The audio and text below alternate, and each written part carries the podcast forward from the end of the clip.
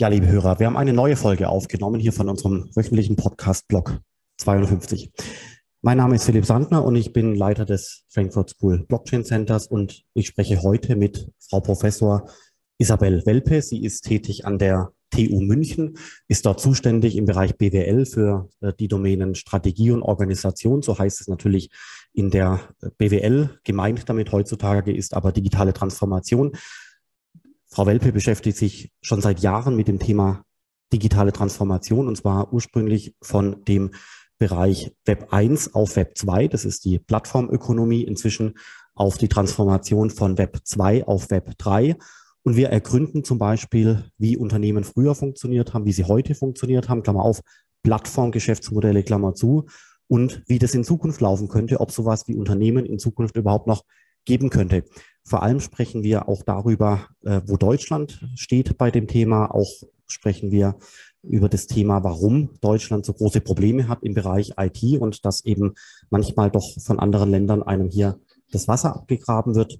Und deswegen ist es natürlich interessant zu hinterfragen, ob das bei dem, der Transformation von Web 2 auf Web 3 wieder so gehen wird und wenn nicht, was könnten wir tun, um das zu ändern. Das betrifft natürlich vor allem die junge Generation, die Hochschulen, aber auch den Mittelstand und die Unternehmen.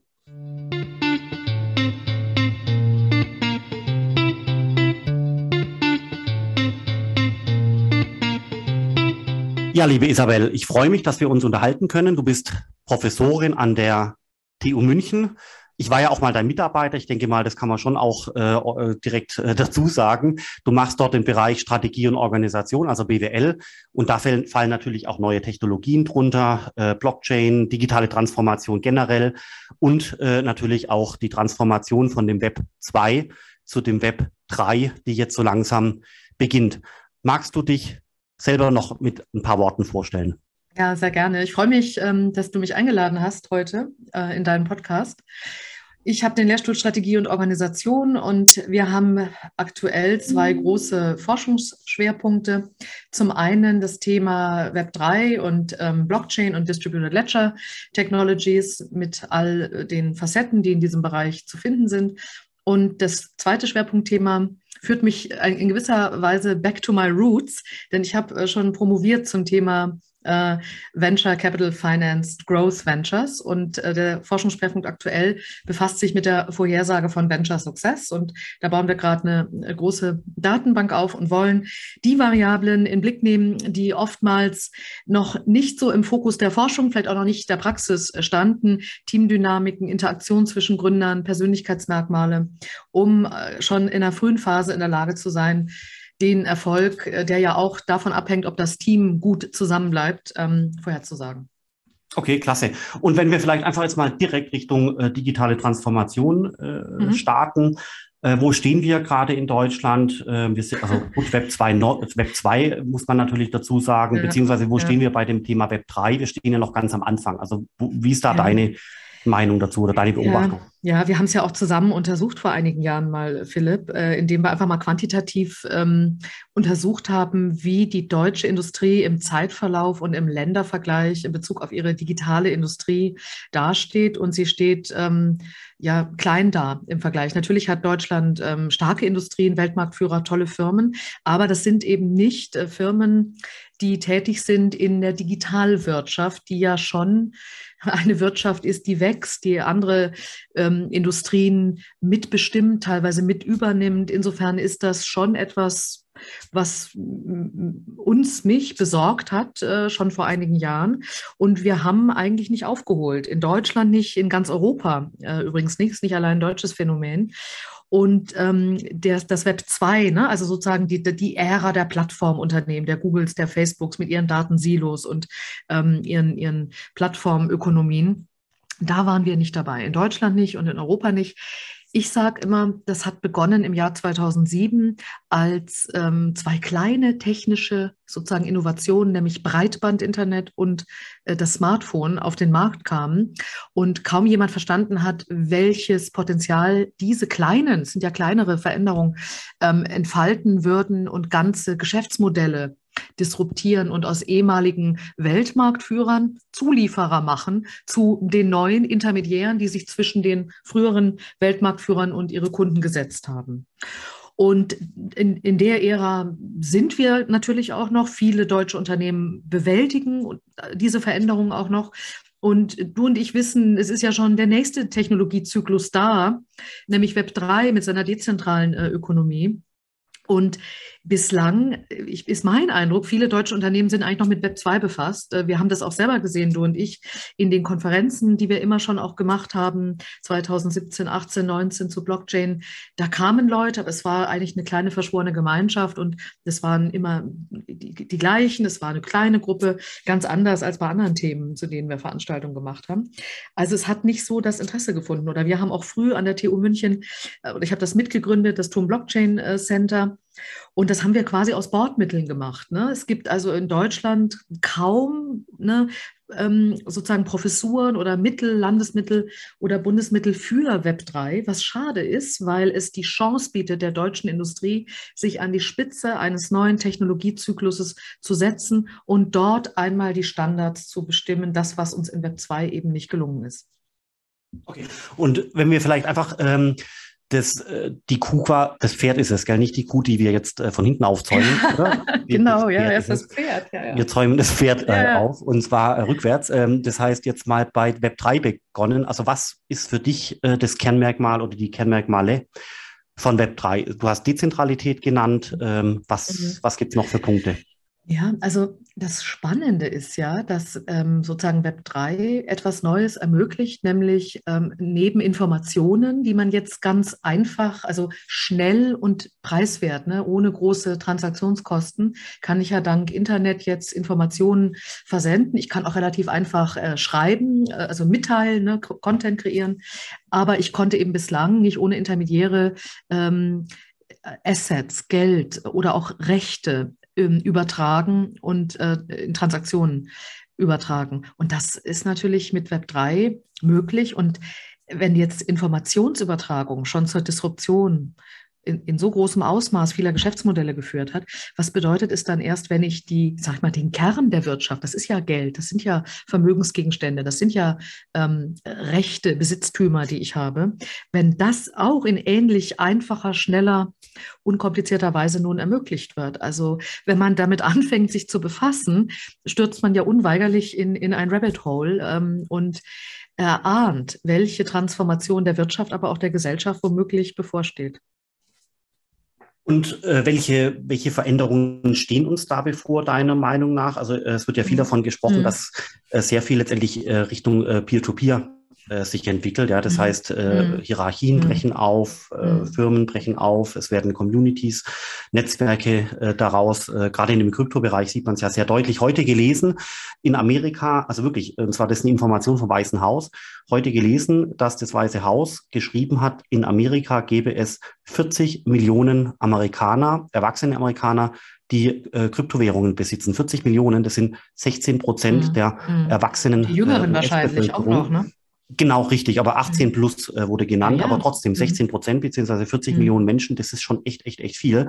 Und wenn man mhm. sich im gleichen Zuge mit der Frage beschäftigen würde, wie viele Unternehmen haben eigentlich. Kryptowährungen oder wie viele Unternehmen beschäftigen mhm. sich mit äh, dem Thema mhm. äh, Web 3.0, Krypto und so weiter, ist wahrscheinlich die Anzahl viel geringer, ne? Genau, nahe null Prozent, würde ich mal behaupten, ja. Viel geringer, und, ja das spricht eigentlich dafür, dass was wir gerade erleben, ein Phänomen ist äh, für Peer-to-Peer, -Peer, also für mhm. ähm, ja, Transaktionen zwischen Ende zu Ende und äh, Auflösung von etablierten Strukturen. Macht das Sinn oder ist es jetzt vielleicht ein bisschen zu extrem, was ich sage? Nein, also wir wissen ja, ich bin ja auch Organisationsforscherin und äh, wenn, Organisationen sahen ja nicht immer so aus, wie sie heute aussehen, wie wir sie kennen, sondern man kann, wenn man in die Geschichte zurückblickt, sehen, dass die sowohl jeweils äh, aktuelle, dominante als gut empfundene Organisationsform äh, sich immer verändert hat in Bezug auf technologische Entwicklung. Also die Eisenbahn hat darauf Einfluss genommen, das Telefon, ähm, auch das frühe Internet. Ne? Plötzlich hat es sich gelohnt, bestimmte Dinge outzusourcen. Und genauso ist das und wird das mit Blockchain sein, dass ähm, Organisationseinheiten Einheiten eventuell kleiner werden. Wir sehen den Trend ja schon in der aktuellen Web 2.0 Transformation. Vor 2007 war es oft ein Wettbewerbsvorteil, wenn eine Firma Assets besessen hat, also Hard Assets, Gebäude, Maschinen, auch viele Personen eingestellt hatte. Das, dieser Faktor ist ja auch schon in Web 2 eigentlich eher zur Liability geworden, weil es eine Firma langsam macht, ne?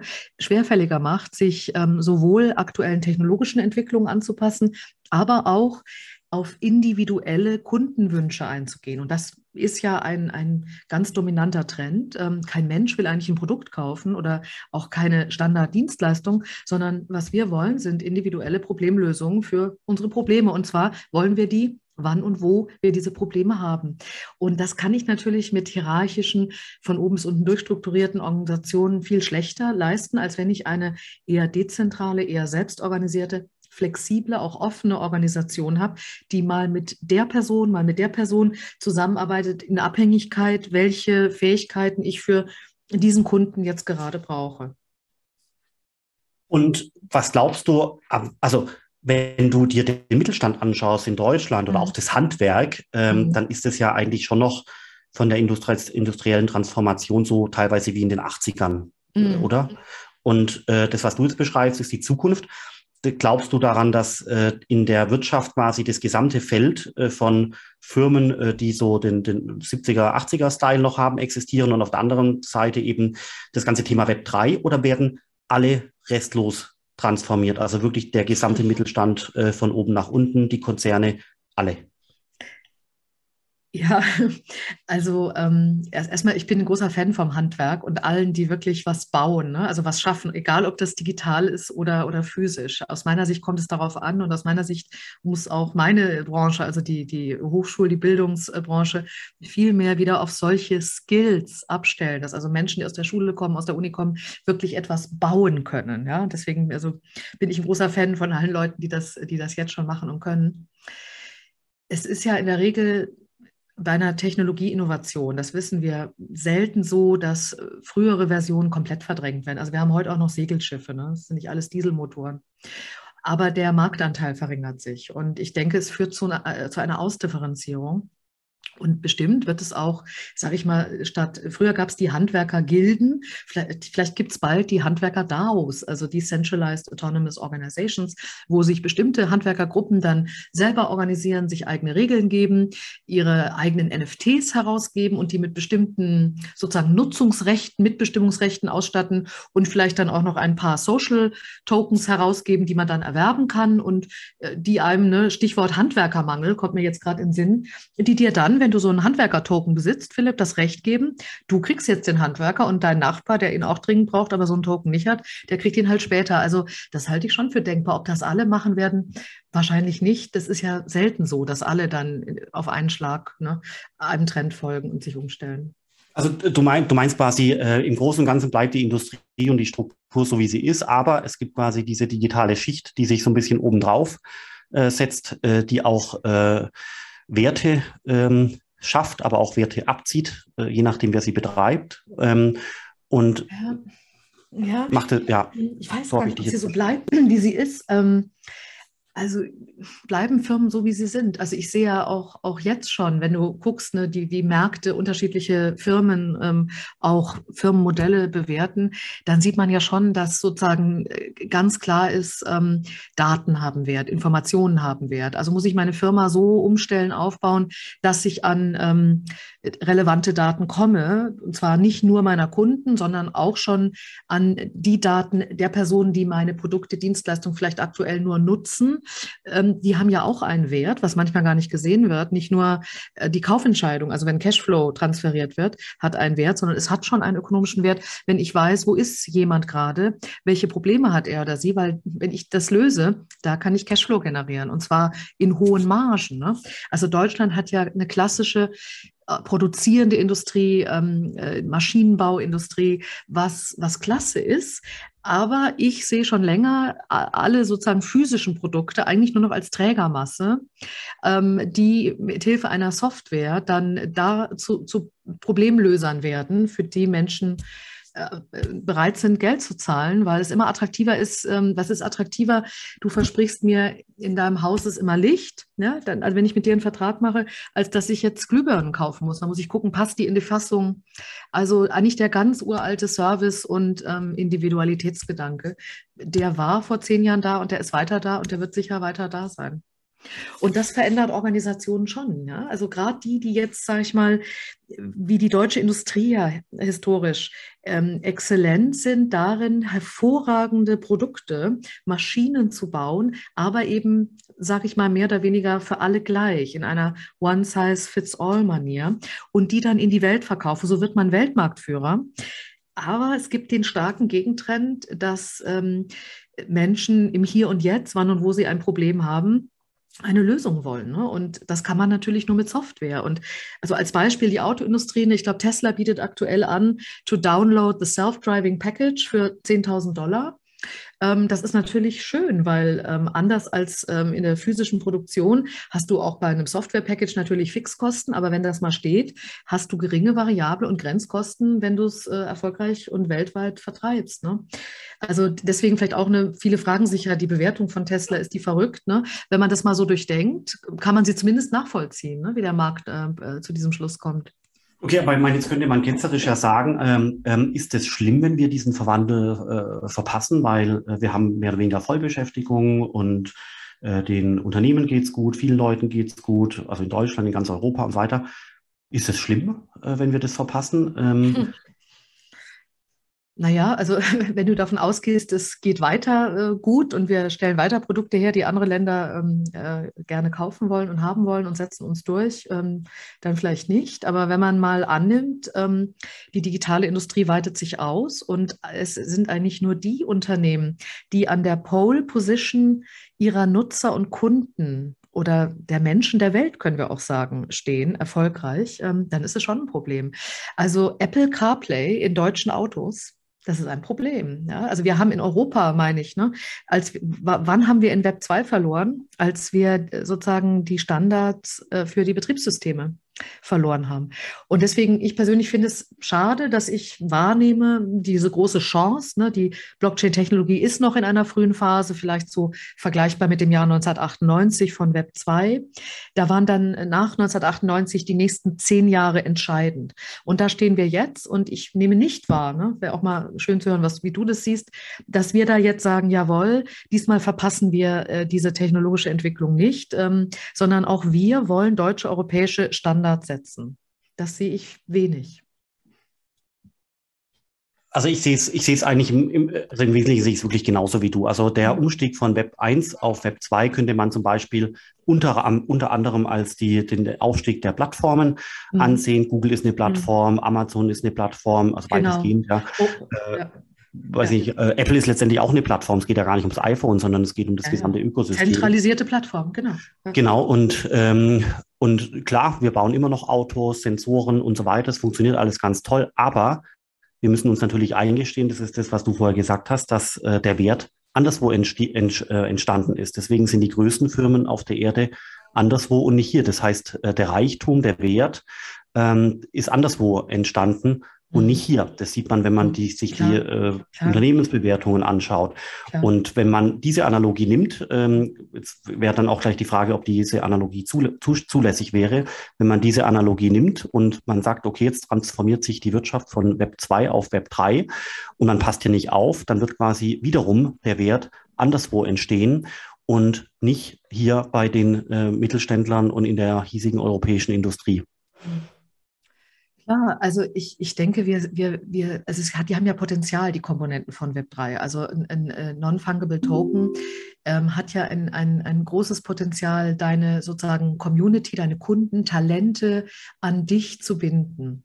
Und ähm, man kann sich auch für alle produzierenden Unternehmen natürlich äh, denken, dass die das nutzen könnten als Datenspeicher. Ähm, attraktiv an der, an der Blockchain ist ja auch die Möglichkeit zur Pseudonymisierung, was ein, aus meiner Sicht äh, Heilmittel wäre für diese Diskrepanz, dass äh, Deutschland, Europa sagt, Datenschutz über alles, gleichzeitig aber eine hohe, höhere Nutzungsrate als amerikanische Kunden bei ähm, Unternehmen wie Google und Dropbox haben, äh, die ja nun nicht dafür bekannt sind, ne, den Datenschutz ganz hoch hochzuhalten. Das ist also eine gewisse Schizophrenie und damit machen wir es der heimischen Industrie natürlich sehr schwer, ähm, an die relevanten Produktionsfaktoren, vielleicht sogar den relevantesten Produktionsfaktor Informationen zu kommen. Die kommen also nicht hoch, wir gehen zur Konkurrenz und Blockchain ne, bietet ja die Möglichkeit, Transaktionen zu individualisieren, Problemlösungen zu individualisieren und trotzdem äh, im Sinne der in Deutschland, Europa gewünschten äh, Datenschutzbestimmungen zu agieren. Das Potenzial sollte man hier nutzen, um äh, sozusagen wettbewerbsfähig zu sein. Denn äh, auch wenn es in Europa mehr Bedenken gibt, niemand in der Welt findet es eigentlich gut, dass bei jeder Google-Mail, die ich schicke, ähm, die E-Mails durchsucht werden oder mein Dropbox-Ordner durchsucht wird. Das mag eigentlich niemand. Es gibt keine guten Alternativen. Und ich hätte gehofft, ich würde hoffen, dass manche dieser Alternativen eben auch in Europa gebaut werden. Und dann, wir sprachen auch über das Metaverse, nicht? Also es wird ja eine virtuelle Welt kommen. Im Moment ist sie noch nicht so überzeugend, wenn man mal wirklich in die Central Land reinguckt. Ähm, also hat sich da jetzt noch nicht so viel entwickelt, ähm, dass man sagt, ja, da verbringe ich jetzt einen Großteil meiner, meiner wachen Zeit. Aber das ähm, steht ja an, dass mehr sozusagen virtuelle Interaktion auch stattfinden wird, ähm, auch Immersive Reality und äh, auch äh, sozusagen, dass Facebook sich in Meta umbenannt hat und angekündigt hat, dies zu bauen. Irgendwann launchen die, ja, und dann, dann muss man als Unternehmen bereit sein. Da kann man nicht sagen, ach, interessant, das Metaverse geht los, jetzt müssen wir auch mal was entwickeln. Nein, man muss es jetzt entwickeln, ähm, damit man dann ganz vorne mit dabei ist. Denn was wir ja wissen, ähm, die Informations-, also die Wettbewerbsfaktoren in Informationsmärkten, das sind leider Winner-Take-it-all-Märkte. Da geht es nicht für Deutschland leider nicht um technische Exzellenz allein. Man muss technisch schon okay sein, aber es setzen sich die Angebote durch, äh, die Netzwerkeffekte nutzen können, die Standards setzen können. Ähm, und das ist, glaube ich, wenig verstanden. Das war ja schon in Web 2 so und das wird in Web 3 ähm, nochmal verstärkt werden. Ja, finde ich, äh, finde ich ganz gute Punkte. Und ähm, ich würde dich dann gerne nachher noch fragen, was du vor allem jungen Leuten äh, raten würdest, jetzt ja. äh, gerade für deren Zukunft, für unsere Zukunft. Aber vorneweg noch die Frage, wenn man sich jetzt äh, den misslungenen äh, oder den verpassten äh, Umstieg von Web 1 auf Web 2 anschaut, also mein gut, wir haben trotzdem relativ wenige Arbeitslose, tolle Produkte, tolle Ingenieure, alles gut, ja, aber, aber trotzdem muss man natürlich festhalten, dass der Wert von äh, Plattformen eben primär in Amerika entstanden ist. Also wenn man sich das anschaut, äh, genau, und Asien, wenn man sich anschaut, dass quasi Europa und Deutschland ähm, diese Transformation und vor allem die Chancen dieser Transformation wirklich also grandios verpasst hat, dann würde ich jetzt mal noch gerne fragen, ähm, warum und wer? Also wer ist es quasi die Gesellschaft als solche? Geht es uns zu gut? Äh, ist es mhm. die Politik? Sind es die mhm. jungen Leute? Sind es die älteren Leute? Sind es die mhm. Entscheidungsträger? Sind es die Hochschulen?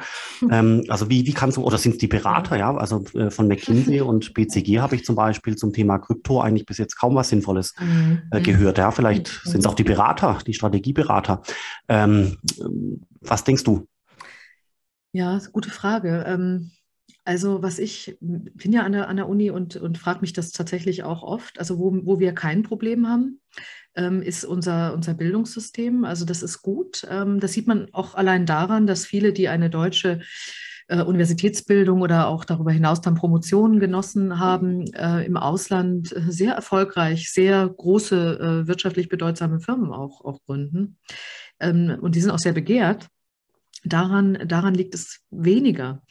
Ähm, und wir haben noch ein zweites Pfund, finde ich, ähm, das man manchmal vergisst. Ähm, Deutschland ist ein, ein Rechtsstaat mit ganz geringer Korruption. Darum beneiden uns ja sehr viele Länder. Und wir wissen, dass das eine Grundvoraussetzung ist für wirtschaftliche Prosperität, ne? dass ich vertrauen kann, dass Verträge geachtet werden und die Rechte, die ich erwerbe, mir dann auch zugesprochen werden. Ne? Also das sind zwei Pfunde, die wir haben, Bildung und, und, und unseren äh, korruptionsfreien Staat.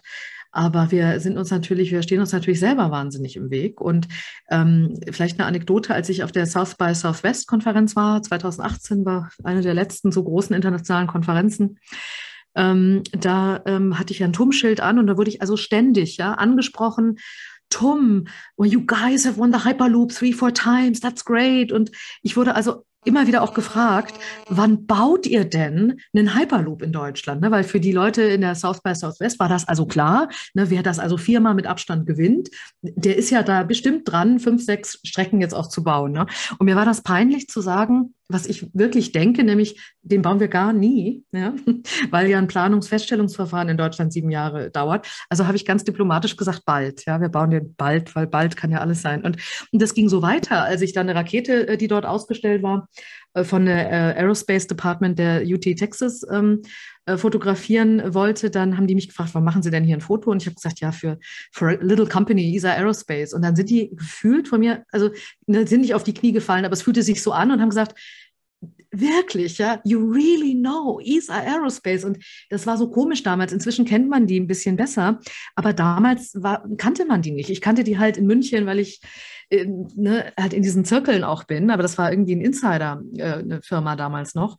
Und dann kam der CEO und hat wirklich gesagt, kann Sie, können Sie Kontakt machen? Und dann haben die wieder zu mir gesagt, Sie sind so viel besser als Elon. When is Germany sending their rocket to the moon? Und da habe ich wieder gesagt, ganz arg bald. Ne?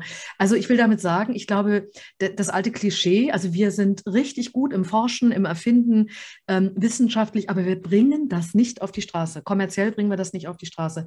Und warum? Ja, Kultur, also ne, Sicherheit steht hier über allem. Dann ähm, ist es auch nicht okay, irgendwie über Gründung und Geld und diese Dinge zu reden. Man steht dem skeptisch gegenüber.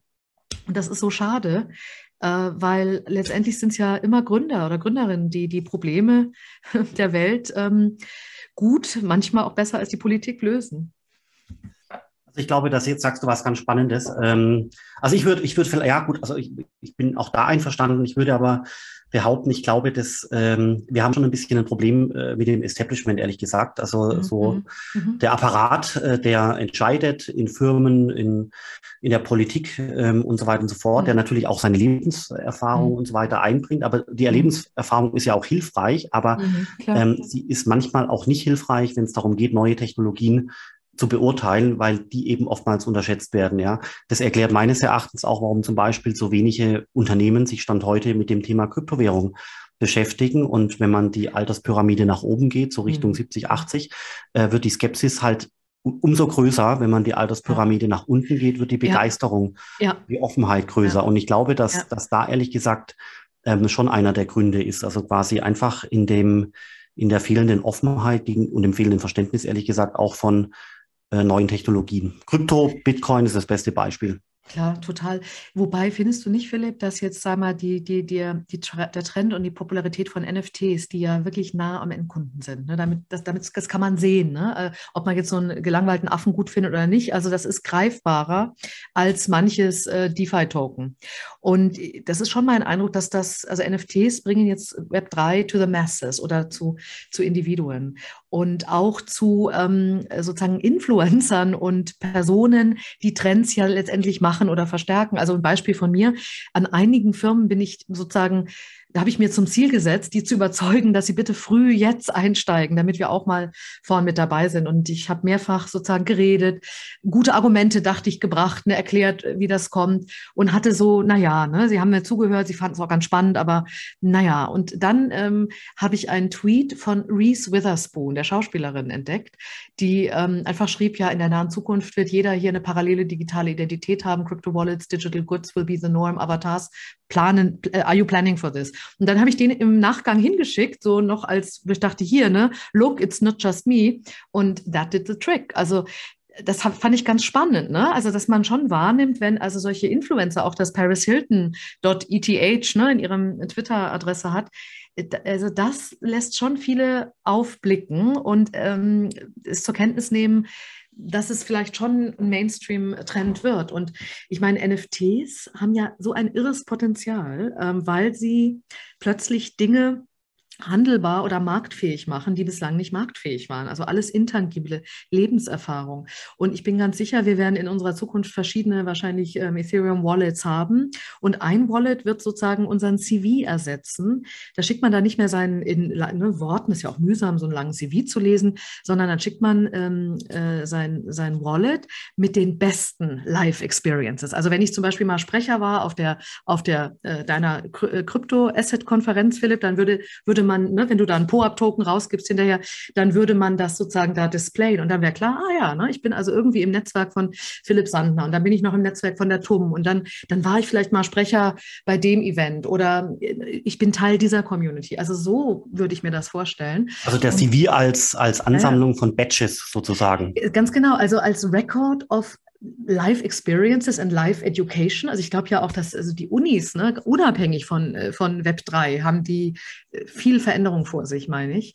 Aber ähm, also Web 3 bietet natürlich, ähm, also was ist die Essenz von Bildung? Ja? Ähm, Bildung ist ja dank Internet total demokratisiert worden und jeder Mensch mit Internetanschluss, ich finde das übrigens fantastische humanitäre Leistung, der kann ja heute mehr oder weniger auf das Wissen der Welt zugreifen, ne? wenn, wenn jemand Internetzugang hat. Also das ist eigentlich eigentlich überhaupt kein Differenzierungsmerkmal mehr für irgendeine Ausbildungsstätte. Äh, also das sozusagen das Humankapital, ne? welches Wissen erwerbe ich, meine ich, wird bestimmt auch zum großen Teil anders stattfinden in, in Hackathons oder in Online-Communities. Und das Wertvolle einer Uni aus meiner Sicht ist sowieso das soziale Netzwerk, also das Sozialkapital, das Peer-Learning, dass du dir dort hoffentlich eine Community aufbaust. Und man sieht ja gewisse Entwicklungen, ne, weil du gefragt hast, was würde ich jungen Menschen auch raten? Na, ich würde ihnen raten, guckt, und das würde ich auch Firmen raten übrigens, guckt euch mal die Kernel-Community an. Ne? Das ist ja eine Community von Web3 ähm, in der man, ähm, ja, ich glaube, alle, alle äh, acht Wochen oder die machen acht Wochen lange Kurse mit 250 äh, Mitgliedern oder Studenten in der Kohorte. Und das ist eine, eine, Mischung aus irgendwie Inkubator, also man kann da sein Venture bauen, man kann über Krypto lernen, man kann auch spielen, man kann sich kennenlernen, sozialisieren, vernetzen. Also genau das, ja, was eigentlich das Wertvolle ist am Thema Bildung aus meiner Sicht. Und ähm, oder auch das Crypto College von, von Greg Eisenberg, der macht eine Woche Kurs ähm, und sagt, ihr macht eine Woche Kurs und dann seid ihr lebenslanges Mitglied einer Community. Das ist es, was Firmen machen sollten. Ja, die sollten ihre Community bauen an Menschen, die an ihnen interessiert sind, die, auf die sie zurückgreifen können, ähm, die für sie sprechen, die auch Feedback geben für Produkte. Also eine Community kann ja viel tun ähm, und sozusagen auch einen Teil der Ausbildung dort, dort absolvieren. Also das ist interessant. Das heißt, du sagst, das ganze Wissen ist eigentlich im Internet. Ähm, ich gehe auf den. Das Standardwissen, ne? Also das kodifizierbare Wissen, das, was ich aufschreiben kann. Ja, ist es. Ja, ja gut, aber weißt du, bei YouTube gibt es äh, Millionen von Bitcoin, Krypto, Blockchain, äh, Metaverse-Videos. Ähm, genau. Ja, aber die trotzdem nicht angeschaut werden. Das ist ja das, was mich immer verblüfft. Also die äh, viele, viele Menschen ähm, schaffen es trotzdem nicht, auf den Browser zu gehen, Blockchain einzugeben und die Enter-Taste zu drücken. Das dauert fünf Sekunden, aber es scheint eine unüberwindbare ja. Hürde zu sein. Ja, ja. Du meinst, es gibt immer noch Menschen, die die Videos nicht anschauen, ne? weil ich bin immer eher erstaunt, wie viel, also wie wahnsinnig viel Zulauf manche Kanäle haben. Ne? Ja, das ist interessant, aber das, ähm, das, das ist das Thema Influencer. Also das ist wirklich spannend, weil ähm, es gibt halt auf der einen Seite hast du recht, die Leute konsumieren äh, also wirklich ganz viele Videos, also vor allem auch viele junge Leute. Mhm. Dann ähm, gibt es aber auch viele andere Leute, die fragen eigentlich ja, also äh, Blockchain und Bitcoin, Krypto, Metaverse, warum, bild, warum bringt man das den jungen Leuten nicht bei? Warum ist es im, in den Universitäten nicht im Ausbildungskanon? Äh, warum kümmert sich der Staat nicht äh, darum? Und ich weiß auch manchmal nicht, was richtig und was falsch ist, weil äh, man könnte natürlich dieser Person auch ähm, den Spiegel vorhalten und sagen, also du, es ist alles, alles im Internet äh, ein, ein Netflix-Film weniger und stattdessen mal Klar. ein bisschen googeln. Aber ähm, ich weiß auch nicht, was richtig ist, weil natürlich würde ich mir auch wünschen, dass zum Beispiel die Europäische Kommission jeder zweiten europäischen Hochschule, das sind Hunderte, ja. äh, sagen würde, so hier sind, ähm, hier sind 200.000 Euro. Wir mhm. machen eine Anleihe, die EZB zahlt alles. Mhm. Hier äh, 200.000 mhm. Euro mhm. stellt jemand ein, der für die nächsten drei Jahre den jungen Leuten wirklich flächendeckend ähm, neue Technologien, Smart Contracts ja. und so weiter beibringt. Ja, das klingt jetzt vielleicht ein bisschen abgedroschen, aber es passiert ja trotzdem nicht. Warum nicht? Mhm. Ich glaube, es ist nicht verstanden. Also ich meine, ohne jetzt Namen zu nennen ne, oder, oder bestimmte Firmen zu nennen, ich glaube, die sind auch vielleicht bekannt. Ähm, also das Thema Web3 oder Blockchain, das ist in weiten Kreisen, auch bei Menschen, die also die, die gehört werden, die angehört werden, ja teilweise immer noch äh, sozusagen fragwürdig. Ne? Also der, dieser Satz von, von Buffett, ne, Bitcoin ist Red Poison Square, der ist in vielen Köpfen verankert. Oder wenn jetzt große Finanzinstitute sagen, also Bitcoin ist ein Hütchenspiel, ähm, äh, es ist, dann ist doch klar, dass eine öffentliche Unsicherheit da ist, ob man ähm, sich dahinter stellt, ob man da Ressourcen freistellt, ob man das öffentlich sozusagen unterstützt. Ähm, also ich glaube, da muss man sich schon in einer gewissen Tiefe selber damit auseinandergesetzt zu haben, um sich ein eigenes unabhängiges Urteil gebildet haben, um zu verstehen, welches Potenzial ähm, da, da vorhanden ist. Also dann würdest du damit also wirklich ganz eindringlich so ein bisschen an die Eigeninitiative ja. appellieren von jedem, äh, egal ja. welches, welche Altersklasse. Ja, du, also ich kann, ja, und ich meine, man muss auch milde sein, weil ich kann mich erinnern, ich selber im Jahr 1998, mir wurde mal das Internet vorgeführt, da, damals ne, ein Terminal-Computer, eine Zeile mit Yahoo, Google gab es ja gar nicht. Und dann haben wir ganz höflich gefragt, ähm, what can you do with it? Und dann hat der, der das vorgeführt hat, gesagt, you can search. Und dann haben wir gefragt, search what? Oh, you can search anything. Und ich weiß, dass auch ich damals dachte, naja, also wozu soll das gut sein? Ne? Ähm, also deswegen, das ist ja auch der Grund, ne, warum die Essenz von Strategie und die Essenz von wirtschaftlichem Erfolg ist ja immer und wird auch bleiben, dass ich etwas erkenne, was stimmen wird, was andere zum heutigen Zeitpunkt nicht erkennen. Und da geht es natürlich Individuen und auch Firmen besser, die entweder äh, sozusagen Mentoren oder äh, Investoren haben, die an sie glauben, die davon überzeugt sind, oder auch Volkswirtschaften, wo wir, wir beim Thema wären, warum ist das in den USA alles schneller, wo man halt auch mal riskante, schnellere Entscheidungen trifft und sagt, uh, let's give it a try. Ne? Da, da, warten wir ab. Und, und das, ist, das ist für uns schlecht, weil ähm, die Gesetze der Informationsökonomie, ähm, sind andere als die von, von äh, dem Wettbewerb technischer Exzellenz. Das würden wir alles gewinnen. Wir gewinnen ja auch den Hyperloop. Ja, da geht es ja auch um Technik erstmal. Ne? Aber ob wir dann den, das dominante Transportsystem, wo es um Netzwerkeffekte gehen wird, auf den Markt bringen, ist eine ganz andere Frage. Und man muss schnell sein. Schnelligkeit ist im, in, der, in der Internetökonomie äh, ein, ein großer Wert, weil es um Standardsetzungen geht. Und wer den Standard setzt, der setzt sich durch und ist hinterher auch schwer ähm, zu disruptieren. Ich glaube, Isabel, das war ein äh, wunderbares Schlusswort. Ich wünsche dir und noch einen wunderbaren Tag heute und äh, den Hörern all, da draußen überall natürlich ebenfalls. Likewise. Und wir beide arbeiten ja daran, ähm, dass wir die Kurve noch kriegen in diesem Land. Wir versuchen es, ja. Danke, Philipp.